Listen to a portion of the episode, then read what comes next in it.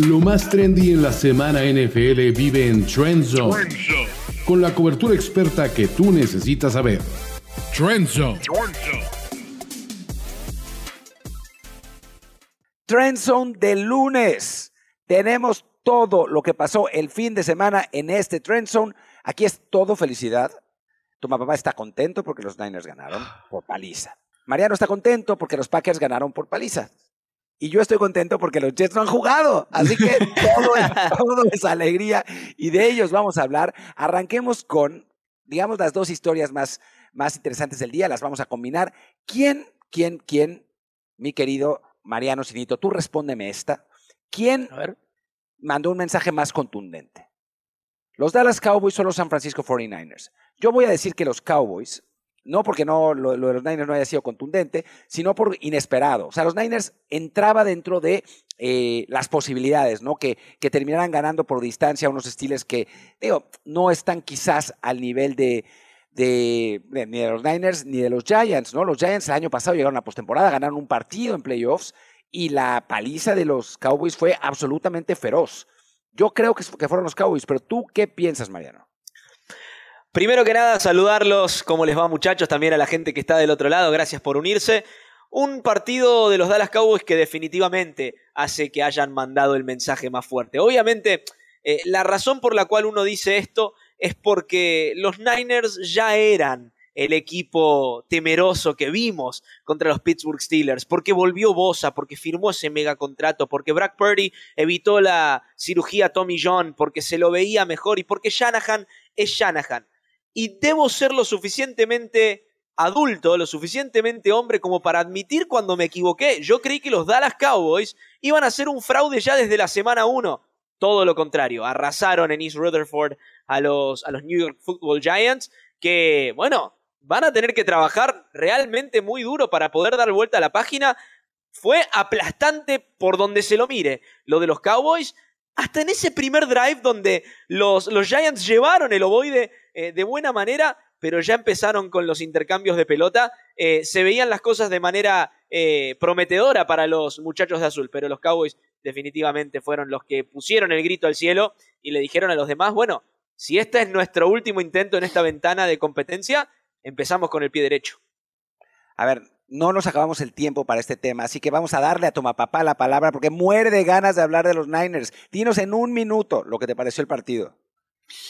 Eh, Estoy en desacuerdo con los dos. Creo que el mensaje más fuerte lo mandó San Francisco por la, lo completo del performance del equipo de Kyle Shanahan. Los Cowboys, vi el partido completo. Fue un partido que se terminó antes de que empezara, con el, el block field goal, los equipos especiales y la defensa del equipo de Mike McCarthy eh, marcó la pauta. Pero Dak Prescott lanzó para 143 yardas sin touchdowns. No tuvieron ni un solo receptor con más de 100 yardas. Tony Pollard apenas 70 yardas en 14 no recepciones. Tampoco. O sea, no, ¿Cómo? no lo necesitaron. O sea, a veces no hace falta, ¿no? ¿No lo necesitaron o no pudieron? ¿Cuál de las dos? Porque, a ver, a ver, San Francisco mostró el espectro completo. La defensa secó a Kenny Pickett, la defensa secó a Najee Harris, la defensa secó a Deontay Johnson que se lesionó y a George Pickens que fue un factor nulo, pero la ofensiva apareció. Brock Purdy es el primer mariscal de campo en la historia de la NFL en ganar sus seis primeros partidos de temporada regular, lanzando dos touchdowns o más y un rating passer de 95 o más. Christian McCaffrey, 151 yardas. Brandon Ayuk, 129 yardas. Fue un, eh, una demostración completa, Martín, de todas las tres facetas. Equipos especiales con Jake Moody, defensa y ofensiva. Más impresionante fue San Francisco. A ver, ya que te acabaste San Francisco, a ti te toca el siguiente tema, el Cleveland Cincinnati. A ver, va la, la pregunta. ¿Qué significa el triunfo de Browns? O sea, ¿van en serio? Y del lado de los Bengals, 275 millones cobró Joe Burrow para no poder tirar ni 100 yardas en su primer partido de la temporada. Los Browns van en serio. Eh, es un equipo, Martín, tú pudiste narrar ese partido eh, para Game Pass y, viste lo que es capaz de hacer este equipo de los uh, Cleveland Browns. Primero, pareciera que Deshaun Watson de a poco, con todo el que fue capturado tres veces, está recuperando su mejor forma la que vimos en los Houston Texans. Nick Chubb sigue siendo Nick Chubb, pasó otra vez de las 100 yardas por tierra en condiciones climáticas adversas. Y para mí eso es lo principal, Martín, que en un clima eh, complicado, con una tormenta que azotó buena parte de la costa este de los Estados Unidos, encontró la forma, el equipo de, eh, de los Browns, de limitar a una ofensiva potente como la de los Bengals. No podemos decir que únicamente fue el clima el que los perjudicó. Los Browns van en serio y creo que simplemente esto es un, un pequeño traspié para los Bengals que yo creo que siguen siendo un equipo muy potente. A ver, yo, a mí me tocó narrar el partido. Em, yo esperaba a unos Browns competitivos. O sea, lo esperaba porque, digo, si uno analiza jugador por jugador ese roster, es muy bueno. O sea, realmente es muy bueno. Prácticamente no tiene debilidades, ¿no? Tiene al, al mejor corredor, no al mejor corredor de la liga, pero uno de los mejores corredores de la liga en Nick Chubb. Eh, tiene a receptores razonables, o sea, no, nada para, para, volverse loco, pero a Mari Cooper es un buen receptor, Elijah Moore es un buen receptor, Donald People Jones es un receptor razonable, tiene una muy buena línea ofensiva, tiene una gran línea defensiva, tiene a Miles Garrett, tiene a una secundaria que se vio espectacular en el partido, realmente eh, lo que hicieron eh, Grant Delpit, eh, Denzel Ward, eh, fue eh, realmente espectacular en el, en, el, en el juego. Secaron por completo ese ataque aéreo de los, de los Bengals. Yo esperaba que fuera un partido cerrado, no esperaba que fuera una paliza de los Browns. O sea, eso fue lo, lo que llamó la atención. Y eso que de Sean Watson no jugó bien. Tiene una, una de las intercepciones más tontas que cualquiera haya visto. Le tocan el balón, pero es, es increíble esa intercepción, la, la, tienen que ver. Y digo, me imagino que estará ahí en, en los highlights que están viendo en este momento. La realidad es que pese, pese a que su coreback no estuviera bien, los Browns ganan este partido con absoluta justicia. Y me parece que se posicionan como un equipo a vencer, como un equipo potente en eh, la AFC Norte, una AFC Norte durísima. Y sí, de los Bengals no me preocupa mucho. Joe Burrow llega de lesión, el clima no era bueno, el año pasado arrancaron igual de mal, se van a recuperar. Creo que la historia de este partido son realmente los Browns y no los Bengals, porque los Bengals van a, van a estar bien. Pero ahora, tu papá, te toca a ti arrancar otra vez con los Miami Dolphins que están sí. insoportables. Tengo amigos que son fans de los Dolphins, están inaguantables con Tua, es, es, es de terror el asunto. Eh, alguien tiene que, que, ponerlos en su lugar, pero por lo pronto no fueron los Chargers. Saludo a mi hermano Miguel Gurwitz, él no es de los fanáticos insoportables del equipo de los Miami Dolphins, él es un fanático razonable de los Delfines. ¿Es real esta ofensiva de los Dolphins o es tan mala la defensiva de los Chargers? Mm. Buena pregunta. Yo creo que la ofensiva de los Dolphins es de las más temibles o de las más interesantes que tiene la NFL. Eh, creo que tienen el riesgo en algún momento de convertirse en una ofensiva unidimensional porque quiero ver el juego terrestre de los Dolphins de qué es capaz. Ayer fue un tiroteo aéreo en, en SoFi, 466 yardas para Tua Tagovailoa, 215 recepciones o yardas recibidas por Tyreek Hill ese tipo de ritmo, Martín y Mariano, para mí no es sostenible. Para mí, los Dolphins, si van a hacer cosas en esta temporada, tienen que diversificar la ofensiva. Mike McDaniel, que viene de la escuela Shanahan, que viene de la escuela de primero establecer el acarreo con el outside zone run y luego el juego aéreo, lo entiende. Eh, creo que ayer simplemente atacó a un equipo que para mí es candidato a ser un desastre, porque Mariano, si Brandon Staley, que es el entrenador en jefe, se supone que es un gurú defensivo, permite semejante demostración ofensiva del equipo de los, Char de los Dolphins en la carretera, yo creo que esto es más una crítica a Staley y lo que pueden ser los Chargers en la temporada que una demostración de poder de los Dolphins. Que insisto, Mariano, tienen cosas que revisar porque el juego terrestre fue inexistente ayer en SoFi y yo no creo que Tua pueda lanzar 466 yardas todos los partidos y que Tyreek Hill, por muy bueno que sea, se le pueda escapar para 215 yardas en apenas 11 recepciones a cualquier equipo.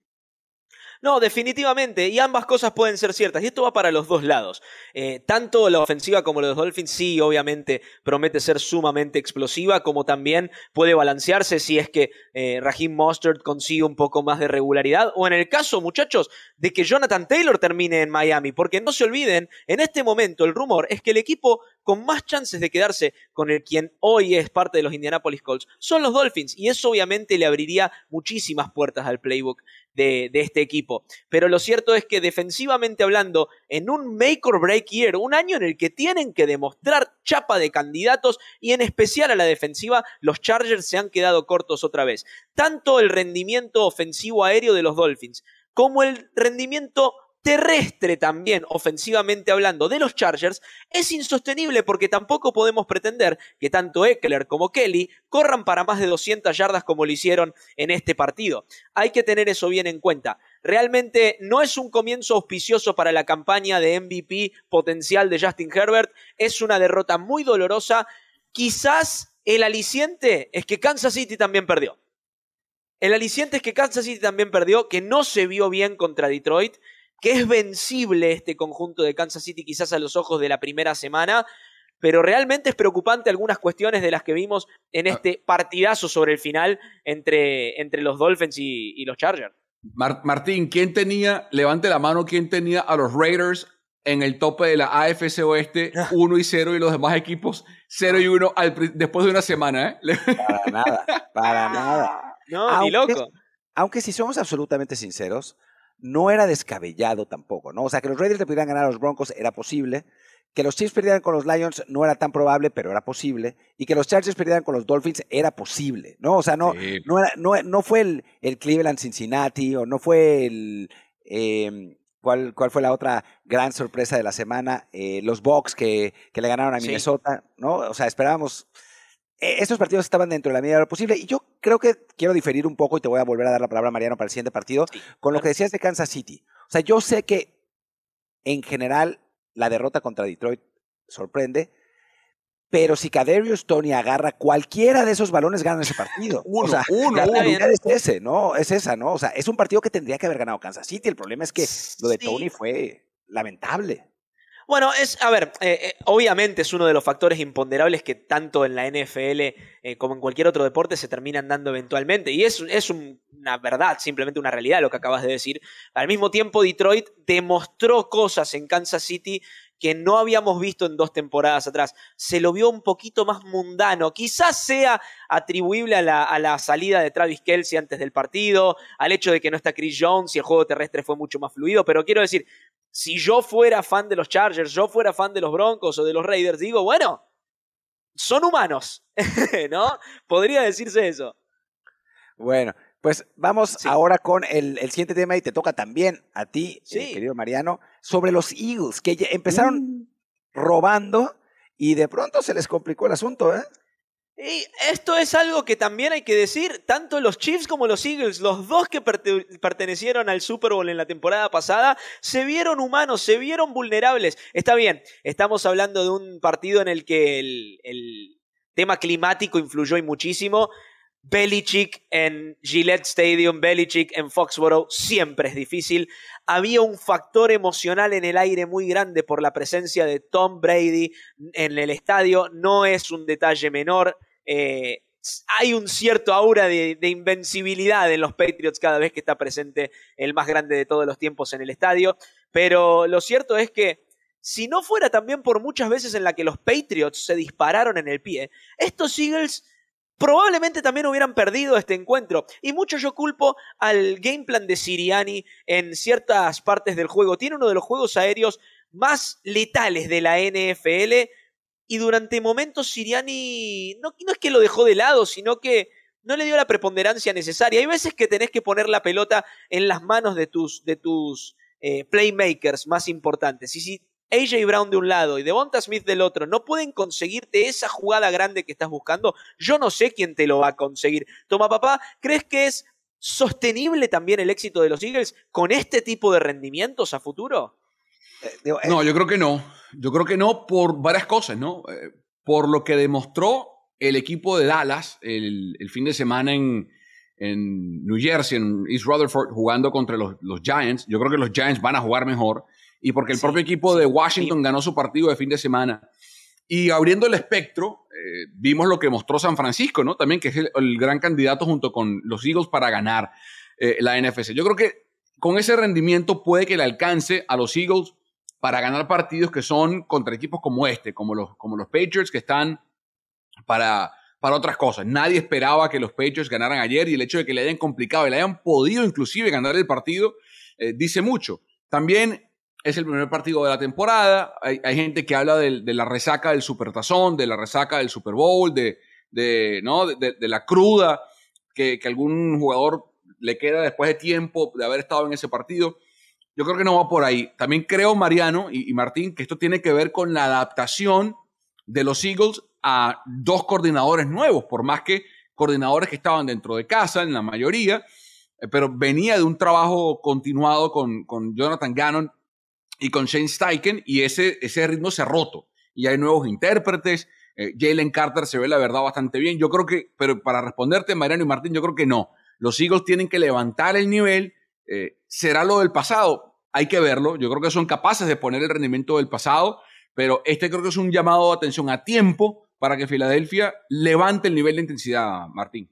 Y yo lo que les diría es, yo les dije, les dije en el show pasado, que los Patriots iban a ser competitivos. Y los Patriots van a ser competitivos siempre. ¿Por qué? Porque tienen a Belichick y tienen a la defensa, ¿no? O sea, la defensa terminó secando a Jalen Hurts, terminó haciéndolo sufrir a Jalen Hurts, tanto que suelta el balón. Los Patriots tienen la posibilidad de ganar el encuentro. El asunto es que si tienes a Mac Jones en la ofensiva con esos receptores, pues es más complicado, ¿no?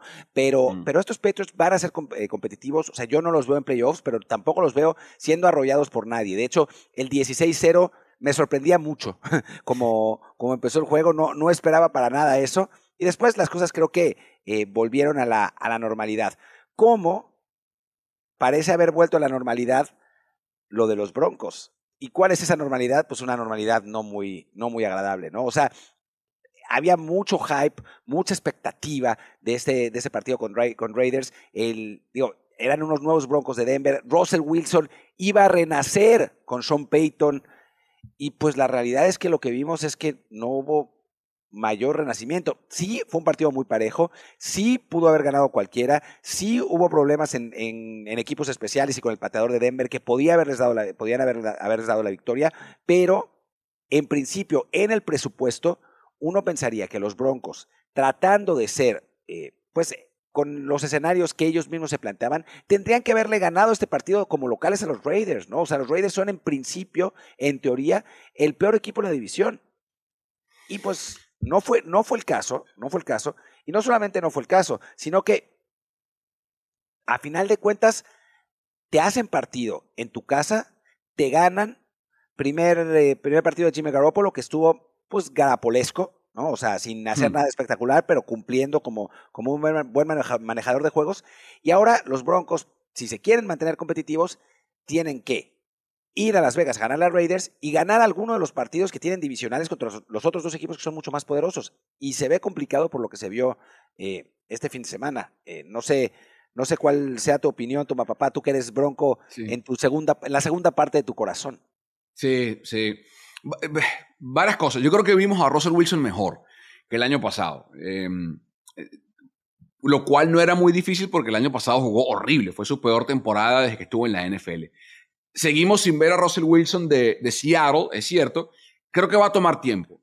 Tienen cuatro o cinco meses trabajando juntos, si acaso, Sean Payton y, Russell Wilson. Y lo que sí creo que le afectó ayer al equipo de Denver es no haber tenido a Jerry Judy a la ofensiva. No tiene ese receptor, por más que Cortland Sutton es un buen receptor, yo creo que es un más un 2 que un 1. Eh, y, la presencia de Judy obviamente le ayuda a que la secundaria del equipo que sea que esté en, el terreno tenga que, le, permite, al no estar Judy en la cancha, puede dedicar más miembros de la secundaria a tratar de secar al número 14. Y por la repartición de recepciones y de yardas que tuvo la ofensiva de Denver, se ve que hizo falta eso. Eh, Samaji Pirine no puede ser tu principal receptor con 37 yardas por partido. Cortland Sutton tuvo apenas 32.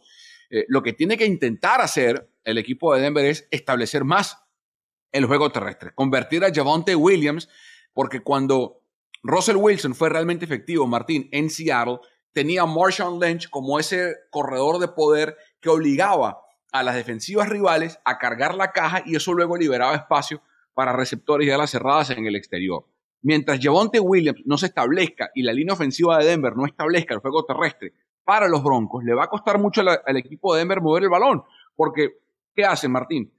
Coloca una caja liviana frente de cuatro o frente de tres con dos o tres linebackers y puedo colocar mi defensiva níquel o mi defensiva dime y que Russell Wilson vea qué haga. Apenas tuvo una yarda por tierra. Ya no es el Russell Wilson que con las piernas te va a ganar un partido. Entonces, para mí la clave para desbloquear al Russell Wilson o a la mejor versión de Wilson es Javonte Williams y la línea ofensiva de los Denver Broncos. Mariano, tus Packers. Háblanos de tus Packers. Esperabas esta, esta feroz paliza que le dieron a los Bears. Eh, Jordan Love es el nuevo eh, dueño de Chicago, como lo era, lo era Aaron Rodgers, o es realmente Aaron Jones en los últimos años que tuvo un partido increíble. Yo, yo, traté de advertirles. Yo traté de advertirles sobre, sobre los Green Bay Packers y su nuevo quarterback del futuro. No, pero hablando, hablando 100% en serio, una, una derrota muy dura para los Chicago Bears que hablaron muchísimo. Hasta los jugadores hablaron sobre ganarle a Green Bay como prioridad en este inicio de temporada y se fueron aplastados en su propia casa. El game plan de Matt LaFleur fue excepcional. El de Matt Evilfloss y Luke Getzi en la ofensiva principalmente fue absolutamente incomprensible. Eh, Chicago no pudo moverle la pelota a Green Bay, que dominó no solamente en la línea ofensiva, sino que en la línea defensiva también. Jordan Love se vio cómodo, siempre tuvo espacio, siempre tuvo tiempo y es un quarterback, muchachos, déjenme decirles que está bien, no quieren decirle quarterback franquicia todavía a Jordan Love, definitivamente está por encima del promedio. Es un buen quarterback Jordan Love. Green Bay ha encontrado otro buen quarterback y Aaron Jones soluciona todos los problemas. Cuando no funciona algo, siempre puede contar Green Bay con Aaron Jones para explotar en el espacio y hacer algo de la nada. Yo tuve la posibilidad de estar en el training camp de los Chicago Bears en esta pretemporada gracias a Mundo NFL y una de las preguntas que le hice al coach Iverfloss fue justamente sobre la profundidad de este equipo y me había dicho y estaban contentos donde estaban. Realmente yo no sé qué equipo ha visto, porque este equipo no es profundo, este equipo tiene serios problemas de concentración, se lo vio desorganizado, indisciplinado y parecía, con todo el respeto del mundo, simplemente que Green Bay era el equipo mejor coacheado de los dos, el, el equipo mejor entrenado de los dos y Green Bay es un equipo mucho más joven que Chicago. Mucho más barato que Chicago, de hecho. Chicago gastó 75 millones de dólares en dos linebackers que no pudieron frenar en ningún momento el juego, no solamente terrestre, sino intermedio de pases de Green Bay. Esto fue una exposición de los Chicago Bears, o sea, fueron expuestos por los Green Bay Packers. Y realmente no solamente esto trae problemas inmediatos, sino que hacen plantearse muchas cosas. Entre ellas, ¿es Justin Fields el quarterback del futuro?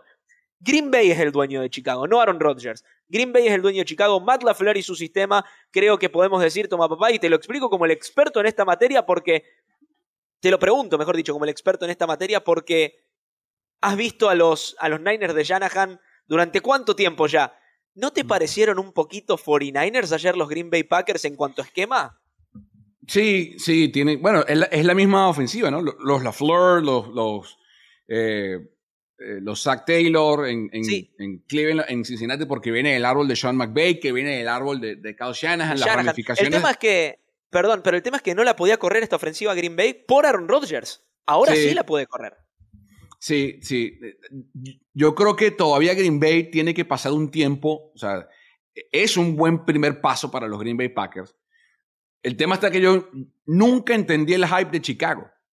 Yo hablaba con colegas de NBC Sports Chicago y, les, preguntaba, ¿dónde está el hype? O sea, ¿por qué tanto hype con los Bears? Eh, señálenme a dónde.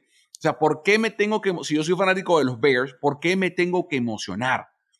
Bueno, la, tercera temporada para Justin Fields, Eberfloss en su segunda temporada, la defensa va a mejorar y tal.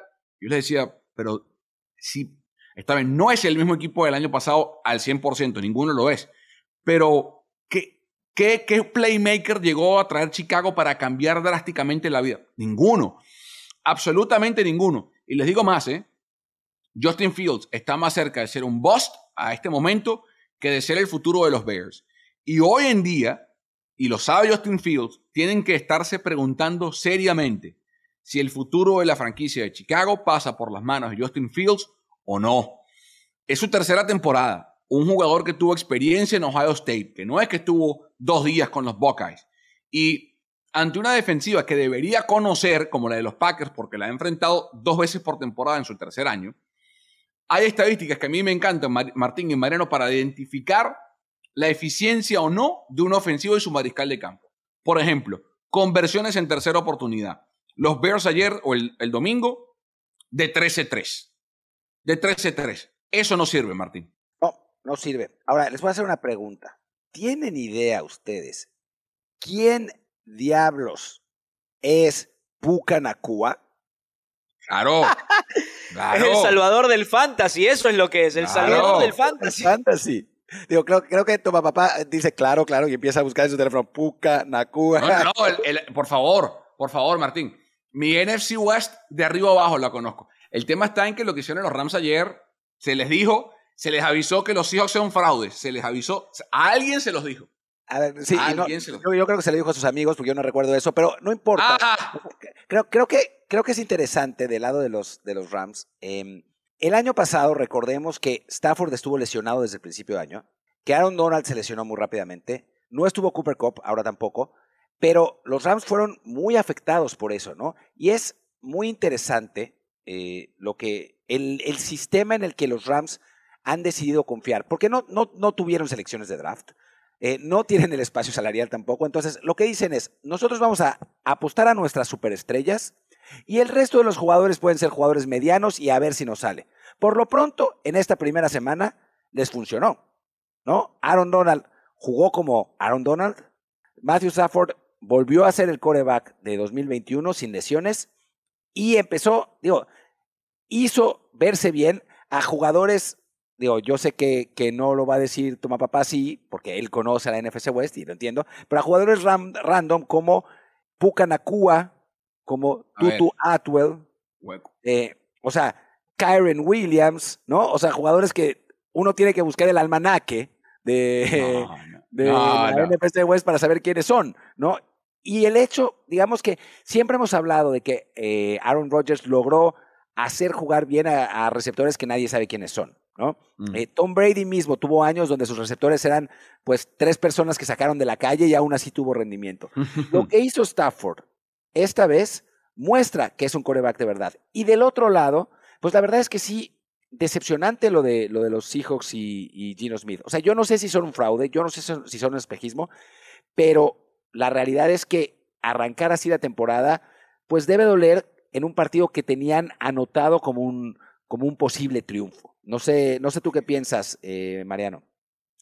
100% de acuerdo, es decepcionante esta derrota para los Seahawks, porque también tenemos que tener en cuenta no solamente la cuestión ofensiva con el renacimiento de Gino Smith de la temporada pasada, sino que lo que generaba expectativas también es el potencial de esta defensiva. Una defensa que tuvo muchas selecciones de draft acertadas en el pasado reciente y que gracias a esta pretemporada se veía como una de las unidades, si no la unidad más fuerte de este equipo.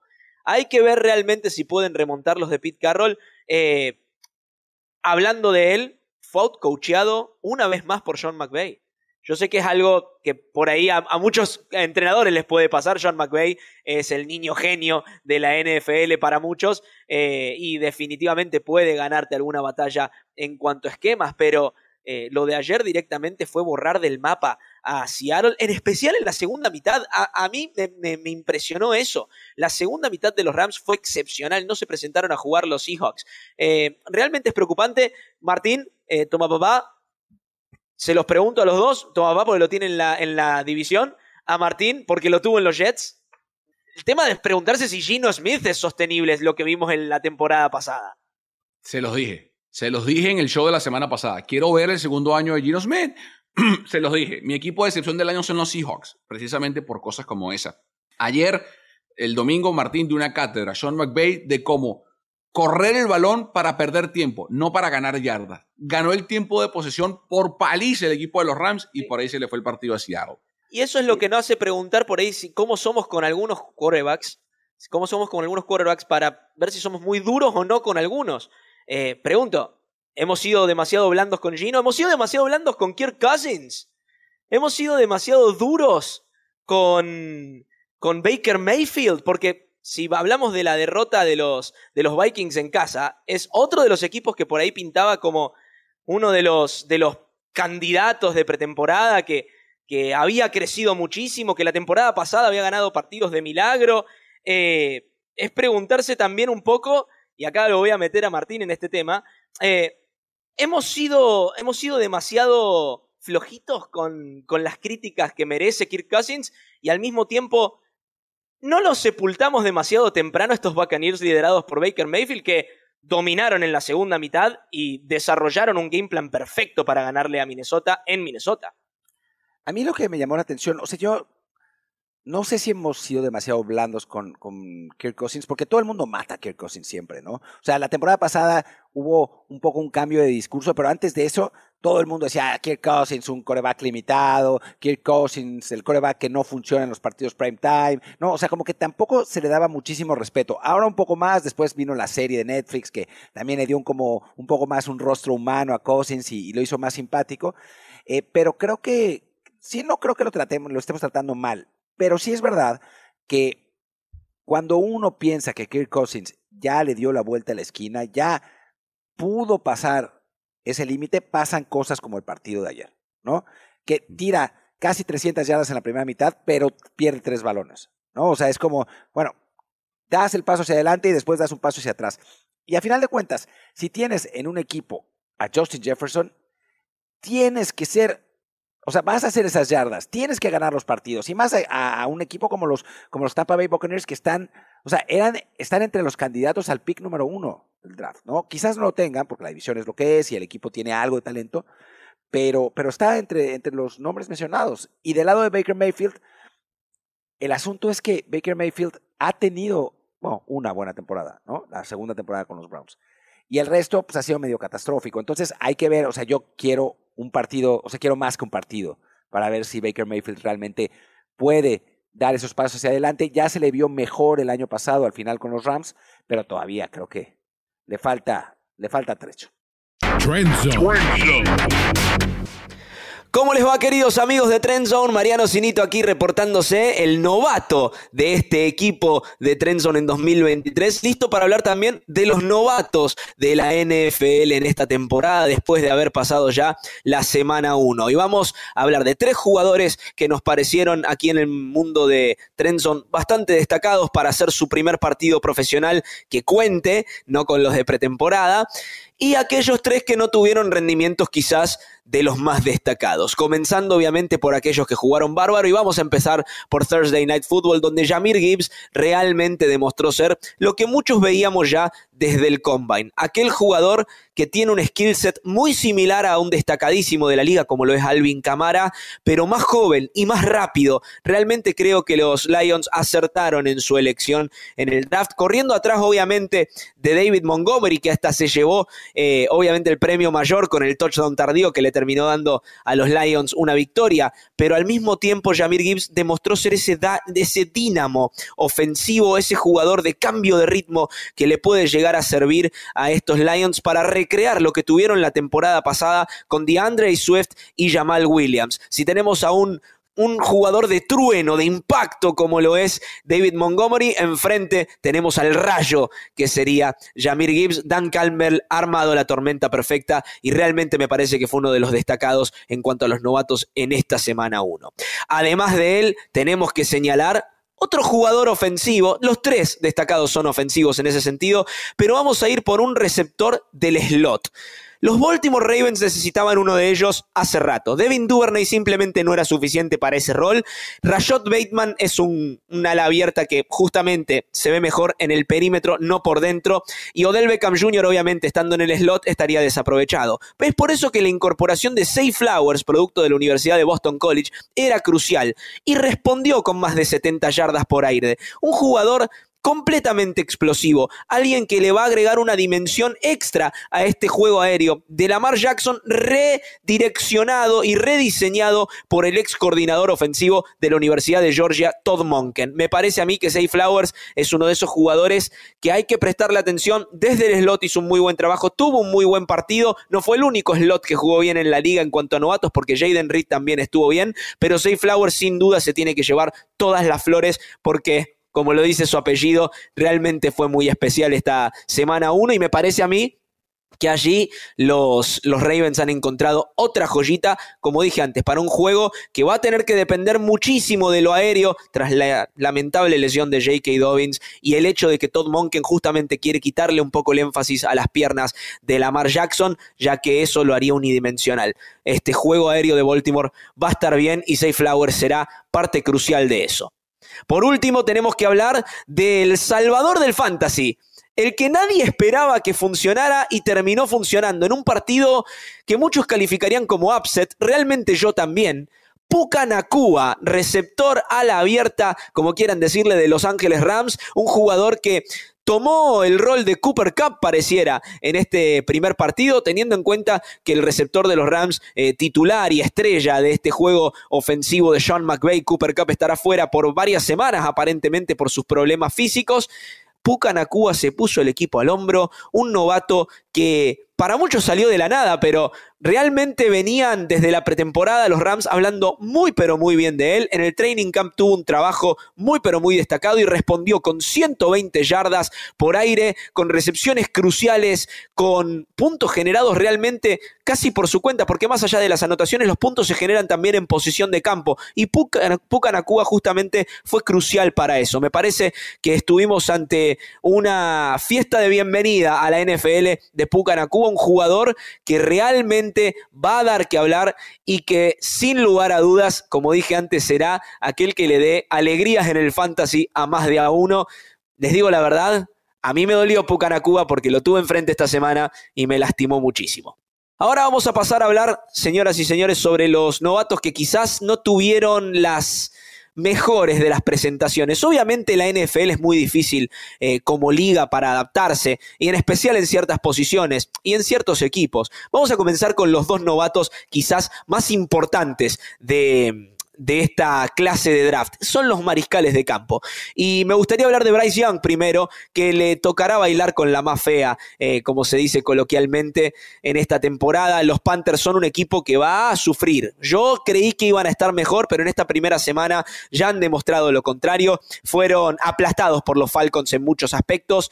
Bryce Young se vio dubitativo en la primera mitad, luego pudo, pudo eh, completar varios pases y terminar con estadísticas salvables más o menos, pero realmente no fue una gran presentación y le va a costar esta temporada al producto de la Universidad de Alabama, tendrá que ajustar su juego, tendrá que cambiar la forma de leer las defensas y eso no será sencillo. Una, una, presentación bastante, pero bastante lúgubre para Bryce Young. Tan lo mismo se podría decir de CJ Stroud, un jugador que bajo ningún punto de vista hizo un trabajo pésimo, porque 240 yardas como novato en tu primer partido no es algo malo, pero esas 240 yardas no las logró de la manera impresionante que se esperaría del quarterback franquicia que, se espera también de parte de los, de los Texans. Obviamente hay que tener en cuenta que no se puede pretender que los Texans tampoco le ganen a todo el mundo, que CJ Stroud eh, cambie la franquicia que estaba en el camino equivocado durante tanto tiempo de la noche a la mañana. Pero lo cierto es que también se vio dubitativo en las lecturas, eh, el plan de juego no le sentó bien, no tuvo una gran presentación. Obviamente, tanto como Bryce Young eh, y, CJ Stroud, los veo mejorando a futuro porque tienen absolutamente todas las condiciones para hacerlo, pero en este momento simplemente no los veo siendo el, el quarterback de gran impacto que se esperaba en la semana 1. Quizás, por lo que habíamos visto en pretemporada, deberíamos haber esperado este mal rendimiento, pero al mismo tiempo Richardson en Indianápolis no hizo un mal trabajo y terminó eh, con una muy buena presentación contra un durísimo cuadro de los Jaguars. Así que me parece a mí que tenemos que, tener eso en cuenta eh, y, por comparativa ellos dos fueron quizás de lo peorcito en la posición en, en cuanto a novatos. Y por último, señalar un partido productivo para este jugador que voy a señalar ahora, pero al mismo tiempo que podría haber sido muchísimo más y es por eso que yo creo que queda corta su performance. Luke Musgrave, a la cerrada de los Green Bay Packers en el desastre que fue la defensa de los Bears, se encontró abierto muchas veces, pero un problema de balance que viene sufriendo desde que estuvo en la Universidad de Oregon State y que se le criticó muchísimo en el proceso pre-draft, evitó que tenga anotaciones, evitó que tenga mejores estadísticas todavía. Hay una jugada en particular en la que Jordan Love suelta el snap, lo recupera, tira un pase largo hacia Luke Musgrave, que insólitamente, sin ningún oso de Chicago alrededor suyo, casi al lado de la línea de gol, trastabilla y se cae hubiera sido siete puntos más para él. Lamentablemente no lo consiguió. De todas maneras, físicamente se lo ve muy bien a Luke Musgrave en una posición que es, según muchos expertos, la más difícil de aprender en la NFL, la más difícil de trasladar desde novato a veterano, que es la de ala cerrada. Así que veremos si este debut puede hacer que Luke Musgrave crezca a lo largo de esta temporada. Lo cierto es que Green Bay se ha encontrado con un jugador que físicamente es imponente, pero que ha limitado su propia producción por problemas propios, no por problemas que le haya establecido la defensa. Realmente Luke Musgrave debería haber tenido quizás las mejores estadísticas de cualquier receptor de Green Bay en la tarde del domingo, pero solo por errores personales no lo tuvo. Así que tendrá que mejorar en eso y es un jugador que creo que tiene la capacidad de hacerlo. Estos han sido los novatos destacados y los tres que más o menos dejaron algo que desear para esta semana 1. Muchachos, y bueno, con eso terminamos este Trendzone de recap de la semana, de la primera semana. No se olviden que vamos a tener un Trendzone el jueves de previa de la semana 2. Así que estén con nosotros. Por lo pronto, muchísimas gracias Mariano, muchísimas gracias Carlos Mauricio Ramírez, toma papá. Yo soy Martín del Palacio, nos vemos muy pronto con más y mejor NFL. Chao, chao. Esto fue Trend Zone. Talentos. Martín del Palacio, Carlos Mauricio, Ramírez, Rolando, Cantú, y Mariano Sinito. Producción, Kerin Ruiz. Productor asociado, Alejandro Cabrera. Productores ejecutivos, Gerardo Chapa, y Luis Obregón. Voz en off y diseño de audio, Antonio Semper. Un podcast de primero y diez para NFL.